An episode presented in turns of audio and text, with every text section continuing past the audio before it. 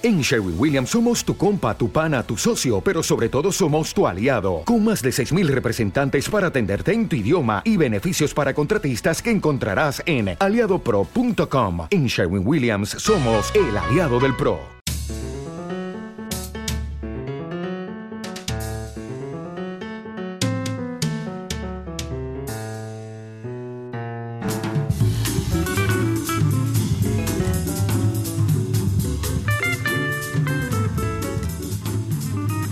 En alto rendimiento estamos con Carlos Tiengo.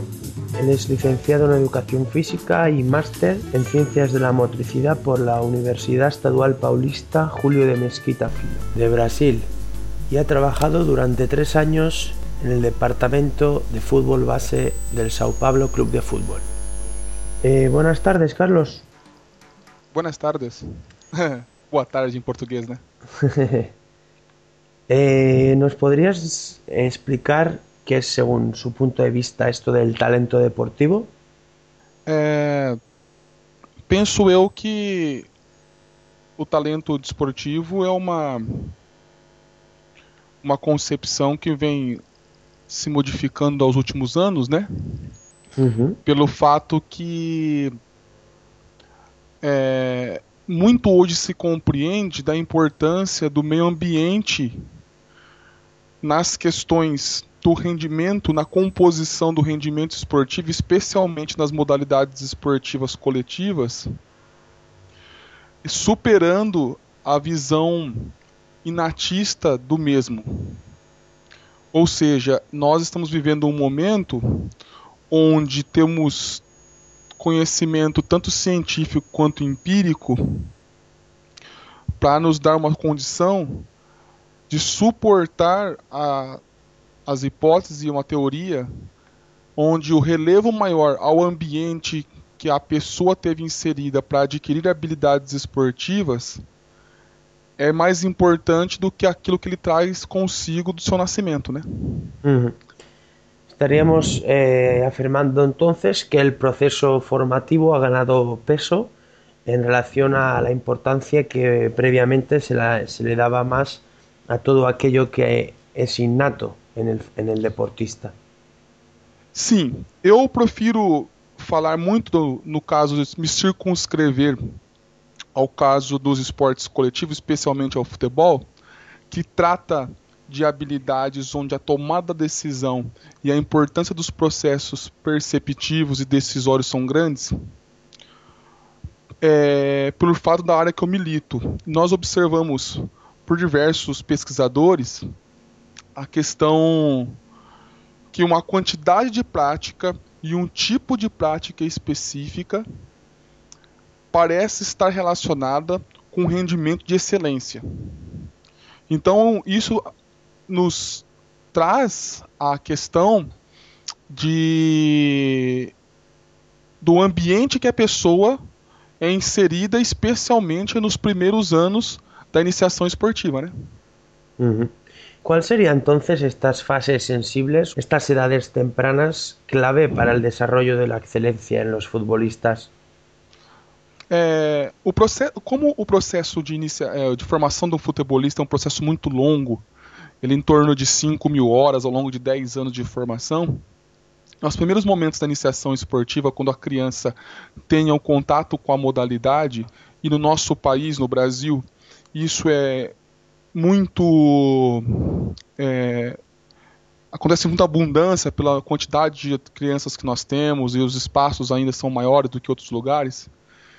O momento que a criança escolhe a modalidade e a forma com que ela pratica a modalidade nos primeiros anos, é, ainda quando na sua infância, parece determinar a forma com que ela vai estabelecer o vínculo com a modalidade nos momentos futuros. E isso faz com que o jogador ele consiga ter condições de entender a modalidade e com ela é, se desenvolver esses processos de, de tomada de decisão, de gosto pela modalidade. Então penso eu que nos primeiros anos da prática, a forma como a criança é iniciada na modalidade acaba sendo de fundamental por- importância para o prosseguimento do processo, né? Ujú. Entonces, ¿a partir de qué edad piensa usted que sería recomendable ya la especialización en la modalidad deportiva, en este caso del fútbol? Eu penso que temos que saber diferenciar uma iniciação precoce de uma especialização precoce de uma especialização oportuna. Uhum. É, quanto mais, quanto antes, pensando no alto rendimento, a criança tiver acesso à modalidade, é melhor. Mas não quer dizer que sempre quem começa antes tem melhores condições, porque isso vai depender do tipo de prática que a criança está envolvida.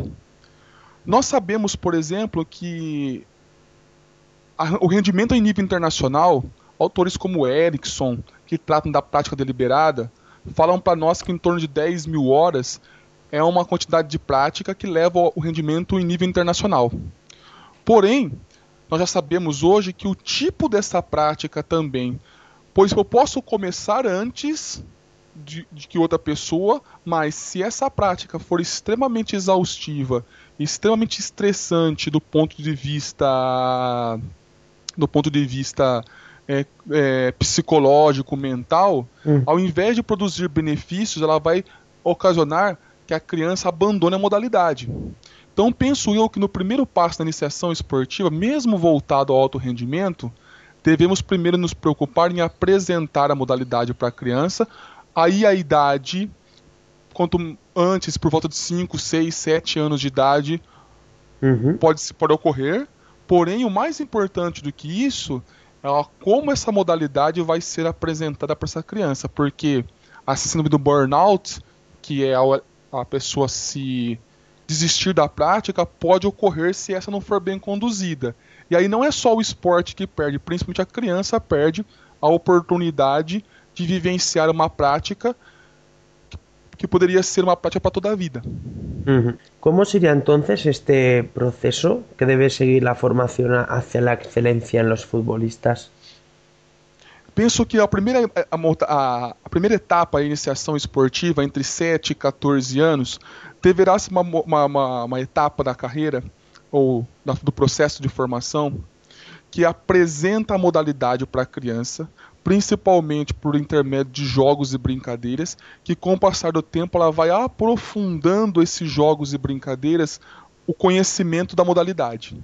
Hum. Grande, o grande objetivo dessa primeira fase, essa fase inicial do processo, é despertar que a criança tenha prazer em praticar a modalidade. E que ao final desse primeiro momento, que por volta de 14, 13, 14 anos, hum. ela tenha condições de levar essa prática esportiva para a sua vida, independente de ser o futebol como profissão ou não. Porque nós sabemos que o futebol como profissão, ou o futebol de alto rendimento, ele não vai ser uma um, não vai ser possibilidade para todas as pessoas. Então essa iniciação, seja no espaço formal de ensino, eu digo escolas ou espaços informais, que são as escolas de clubes ou as escolas esportivas, tem que valorizar principalmente o gosto e o conhecimento geral sobre a modalidade. Uhum. E no segundo momento, que é a especialização esportiva, que é o momento que o, a formação se volta ao alto rendimento, a partir desse momento a instituição responsável por conduzir esse processo tem que ter claro o currículo que ela quer estabelecer para o futebolista, ou seja, na categoria sub-15, sub-17, sub-20 e outras, a instituição tem que ter muito claro quais os conteúdos que o jovem precisa aprender para que se possa tornar um futebolista de alto rendimento. Hum. E aí, assim, essa organização dos conteúdos pode diferenciar de instituição para instituição de acordo, por exemplo, com as características do tipo de jogador que a instituição quer na sua primeira equipe. Isso também vai determinar quais são os perfis de futebolistas que serão selecionados que irão passar da primeira etapa da iniciação esportiva para a especialização esportiva. Uhum. ¿Ok? Ok. Eh, ¿Cuáles serían entonces las tareas que deberían dominar en cada una de estas fases que has descrito en el camino hacia la excelencia? É, como eu lhe disse, né? Hoje eu penso que nós temos na literatura alguns autores já trabalhando principalmente na fase de iniciação esportiva para estabelecer os princípios gerais e específicos do futebol que devem estar presentes. Autores como Júlio Garganta, por exemplo, ou Israel Costa, já trazem para nós é, alguns princípios operacionais do jogo de futebol que devem ser dominados. Porém, no segundo momento da especialização esportiva, penso que os conteúdos deverão, estabelecidos para cada faixa etária, deverão ser estabelecidos de acordo com o modelo de jogo que a instituição adota para a primeira equipe. Uhum. É, exemplificando, a forma do Barcelona, próximo a vocês aí trabalhar, tem as suas particularidades do modelo de jogo na primeira equipe. E, é com, e construir esse modelo de jogo passa por um processo em longo prazo, que é muito específico. Uhum. Deste modo, a partir do momento que a instituição tem clara a forma que quer jogar, que os seus futebolistas se comportem em campo, nas diferentes fases do jogo, e aí entenda, por exemplo, a fase ofensiva, a fase defensiva e as transições, a partir desse momento, em grau de dificuldade, ela vai sendo desenvolvida. Penso eu que nos primeiros anos da especialização, sub-14, sub-15, o conteúdo tem que ser mais geral, a criança tem que compreender mais a ideia de totalidade do jogo e com o passar dos anos vai aprofundando. Para exemplificar, é, trazendo os conceitos, por exemplo, que são defendidos pela periodização tática, que falam de princípios, é, princípios subprincípios e subprincípios subprincípios penso eu que, primeiramente, a, o jovem que vai ser futebolista precisa entender quais os princípios do modelo de jogo. Uhum. E a partir daí ele vai aprofundando. No, na etapa inicial de especialização, ele tem duas ou três posições que ele joga. Vai passando os anos, ele vai é, se aperfeiçoando e se especializando em uma ou duas funções. Ou seja, uhum. uma, ele tem que compreender inicialmente a ideia geral do jogo, e aí sim ele vai se aprofundando e se especializando com o passar do processo de formação até que ele atinja a idade adulta e esteja pronto para ingressar na primeira equipe. Eh, entiendo con esto que según su punto de vista, el modelo o estilo de juego de un equipo, mejor dicho, de un club, deberá ser el mismo para todos los equipos que integran este mismo club y por tanto debería ser trabajado de manera uniforme eh, por, por, todos los equipos durante todo el proceso de formación. É, apesar do modelo ser o processo, o, orientador do processo, é, uma questão é fundamental. Com, a iniciação, com, o, processo, com a, o desenvolvimento do processo, não dá para as equipes assumirem a mesma postura, porque as crianças e os jovens, como eles estão em constante fases de desenvolvimento, eles têm características que permitem em alguns momentos fazerem algumas coisas que em outros momentos não permitem. Apesar do processo deles terem uma compreensão, existirá e deverá existir diferenças na forma de condução do trabalho para diferentes faixas etárias, apesar do fio condutor, ou seja, a ideia, a proposta e o princípio ser unificado. Isso remete a um conceito, por exemplo, que é um conceito de Vygotsky, que é a zona de desenvolvimento proximal. A criança e o jovem deverá ter um grau de dificuldade na, na tarefa desenvolvida que seja sensivelmente acima da sua capacidade, para que ela possa ter um desequilíbrio e, a partir desse desequilíbrio, adquirir um novo nível de performance. Para exemplificar, o, o Ajax, por exemplo, que é um considerada uma das equipes de excelência na formação de jovens futebolistas, uhum. adota nos primeiros anos de formação um sistema de jogo que permite com que os seus defensores desenvolva um bom jogo no 1 para 1. Ele adota um sistema que é o 3-4-3, que onde os seus defensores jogam é, uma, uma, que precisam desenvolver um estilo de jogo que tornem eles aptos no futuro a enfrentar as situações é, mais é, de, de, dificuldade contra os atacantes. Já as equipes mais eh, desenvolvidas da, da, do clube jogam no 4-3-3. Então, apesar deles terem os princípios de jogo unificados num, num contínuo, num currículo, eles apresentam diferenças no tratamento ao longo do processo para que o jogador consiga adquirir algumas capacidades e competências que son previas a, las otras.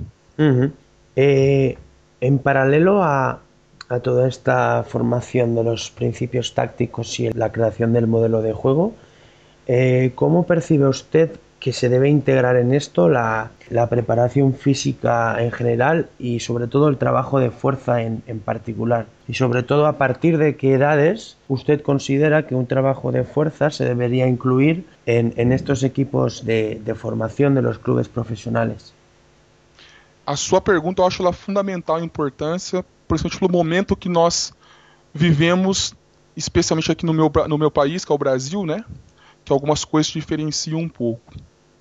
Eu penso que, é, pela dinâmica oferecida pelo futebol é, nos últimos anos, a capacidade do futebolista conseguir é, ocupar espaços, é, de desempenhar as tarefas, depende da compreensão que o mesmo tem do jogo. A maior parte do tempo o futebolista ele passa percebendo e tomando decisões para ação.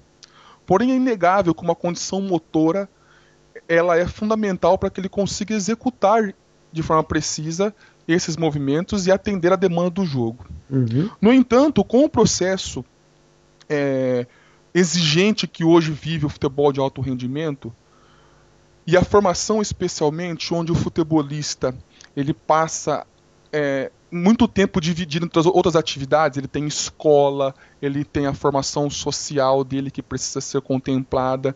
São diferentes atividades que englobam o futebolista. Ele precisa ter o treinamento otimizado.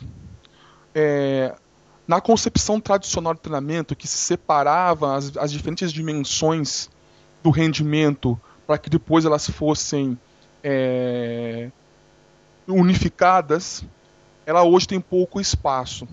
Deste modo, a concepção que consegue desenvolver as capacidades motoras, ou seja, as condições de resistência, velocidade, resistência de velocidade, em conjunto com as, as questões de tomada de decisão e as concepções táticas, tornam-se de fundamental importância.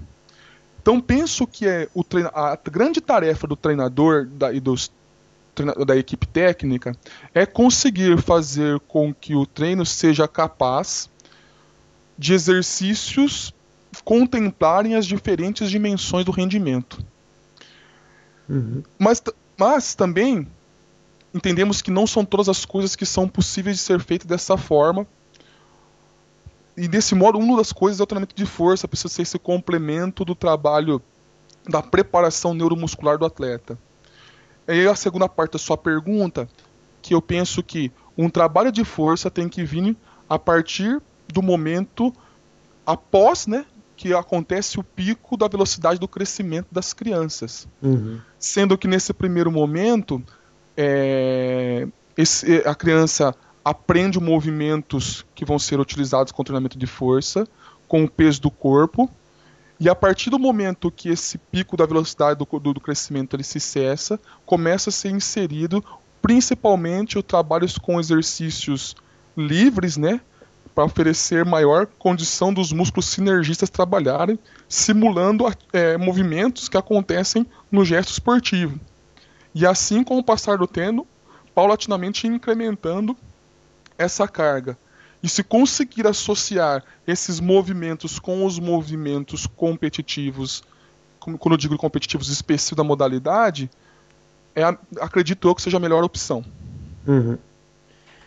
Pues, eh, Carlos, en nombre de todo el equipo de alto rendimiento, eh, te doy las gracias por el tiempo que ha tenido esta tarde para conversar con nosotros y y compartir todas estas ideas sobre la formación en el fútbol de alto rendimiento. Muchas gracias. Gracias, Xavier. Cualquier cosa estoy a disposición.